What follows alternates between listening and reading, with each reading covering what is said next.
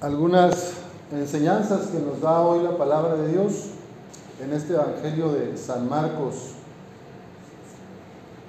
La primera relacionada a la vida humana como regalo y como proyecto para dar frutos. Todos, eh, al ser llamados a la existencia por amor y para el amor, estamos invitados y estamos llamados a dar vida al mundo, a dar frutos de alegría, de paz.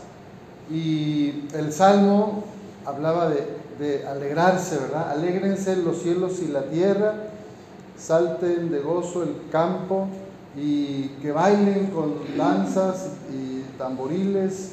Es, es decir, la vida humana es motivo de regocijo. En un primer momento, pues cuando ves a un bebé recién nacido, te alegra, ¿verdad? Porque hay una esperanza, hay un proyecto de futuro.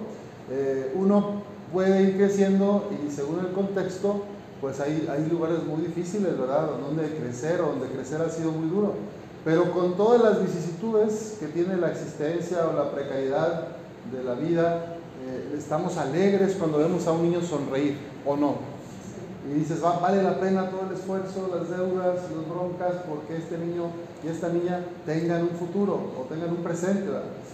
Este, y bueno, de ahí la importancia de encomendarnos a Dios. Eh, estamos iniciando el mes del Sagrado Corazón de Jesús y pues todos estamos en ese propósito.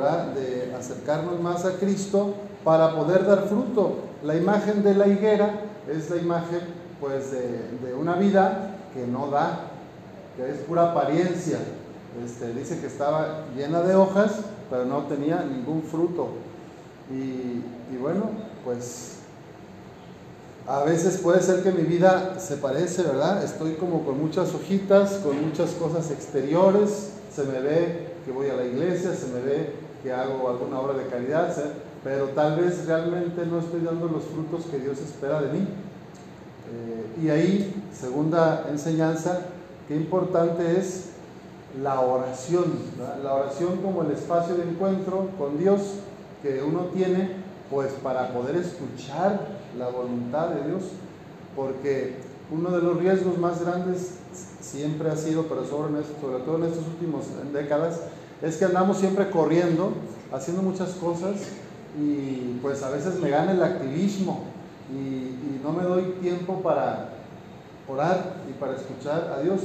Y hago, puede ser que haga muchas cosas buenas, pero no estamos seguros si lo bueno es lo mejor. Entonces, en la oración podemos ah, tener un espacio de discernimiento para poder elegir entre las cosas buenas la mejor o la que más falta hace. Entonces, pues ahí la, ahí la vida tiene un mayor sentido porque responde a las necesidades reales de la gente, no a las que yo me imagino, no a las que le quiero poner a Dios yo, sino a la que Dios me dice en la historia, este, pues, qué es lo que, cuál es mi llamado particular. Entonces, esto, eh, la oración es fundamental para la vida cristiana, para poder dar frutos, para poder tener acciones que den vida al mundo. Y pues la tercera y última enseñanza es eh, vemos, a Jesús en esta imagen de indignación, se molesta, se enoja, vuelca las mesas de los cambistas, corre a los vendedores del templo y en esto podemos ver el celo, ¿verdad? Dice, la casa, el celo de tu casa me devora. O sea, Jesús le da una importancia fundamental al Señor y a la oración también. Tu casa será casa de oración para todos los pueblos. Buscar eh, o sea, si nos desconectamos de la fuente, del Padre, de Dios, nuestra vida, por más que la llenemos de imágenes de santos y de estampas y de muchas devociones y agua bendita, pero si me desconecto del Padre, soy como esa higuera que tiene muchas hojas, pero no da frutos. Entonces necesitamos guardar ese, momento de oración, ese momento de silencio cada día y de darle su lugar a Dios. Porque a veces llenamos las cosas eh, de nuestra vida, nuestros días, pues de venta, de compra, de venta, de trajín, de pendientes, de deudas y de pleitos de familia. Bueno, entonces, qué importante, ¿verdad? No corromper esa relación con Dios, darnos el tiempo necesario este, darme yo el tiempo para escuchar a Dios. Y aquí Jesús termina diciendo, cualquier cosa que pidan en la oración, crean ustedes que ya se la han concedido y la obtendrán. Y cuando se pongan a orar, perdonen lo que tengan contra otros, para que también el Padre que está en el cielo les perdone a ustedes sus ofensas. Porque si ustedes no perdonan, tampoco el Padre que está en el cielo les perdonará a ustedes sus ofensas. Así que hay como alguna relación en la eficacia de la oración. Eh, hay libros ¿verdad? que tienen el título La oración tiene poder.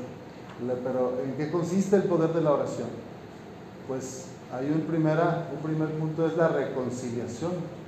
Eh, el poder, o sea, perdonar a los demás logra que cuando yo ore, pues la oración dé más fruto. Porque si yo guardo rencor, alimento el resentimiento, deseo el mal al otro, y luego hoy le pido a Dios, ay, ayúdame con esto y con esto otro, pues como que hay una incoherencia, ¿verdad? O sea, hay que buscar, hay que entender que el primer mandamiento es amarás a Dios sobre todas las cosas, pero el segundo, ¿cuál es? Y a tu prójimo como a tu. Entonces, si vamos a entrar en relación con Dios y queremos ser higueras que den fruto, necesitamos también incluir al prójimo en la oración. Y entonces la oración, para ser eficaz, requiere de que yo perdone o que pida perdón, si es el caso, y de que con la ayuda de Dios, pues logre reconciliarme con el hermano. Vamos a pedirle a nuestra madre, vamos a pedirle a ella, que es la Virgen de la sencillez, de la humildad, que nos ayude a trabajar esos, esas ofensas, esos, esas heridas que traemos en el corazón, si tenemos algún problema, algún rencor contra alguien, que ella nos ayude para liberarnos y pues para sacar de la casa de Dios, que es tu corazón, mi corazón, todo lo que impide la relación amorosa y que demos fruto. Te lo pedimos, Señor. Te lo pedimos.